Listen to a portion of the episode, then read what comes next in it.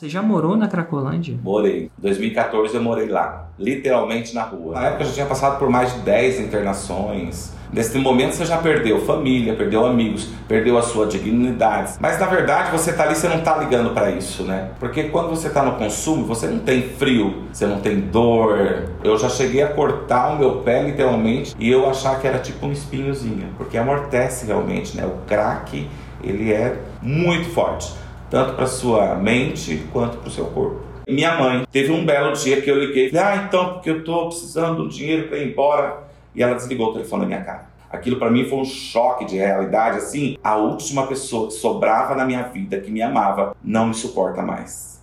Mas eu sabia que não era eu como filho, era eu como dependente químico. E eu fui para Londrina, no Paraná, fiquei lá internado. E aí quando eu saí da clínica, eu já sei, queria entender como que eu ia promover minha imagem para vender curso online, que eu queria realmente mergulhar nisso. O Érico surge no YouTube. Em algum Nutella você falou claramente que era para quem queria ser infoprodutor, vender curso online. Eu falei, epa, peraí, aquele 6 e 7 me interessa, mas isso me interessa. E o Leandro, que é meu companheiro, falou assim: Você acha que isso é o que você precisa? Eu falei, absolutamente. Ele falou assim: vamos dar um jeito. Eu já fui lá e comprei. Sentei três dias e assisti todos os vídeos de uma vez. Eu fiz o lançamento de semente e nós conseguimos fazer nesse semente R$ 21.370. Porém, em novembro, faturamos 107.657.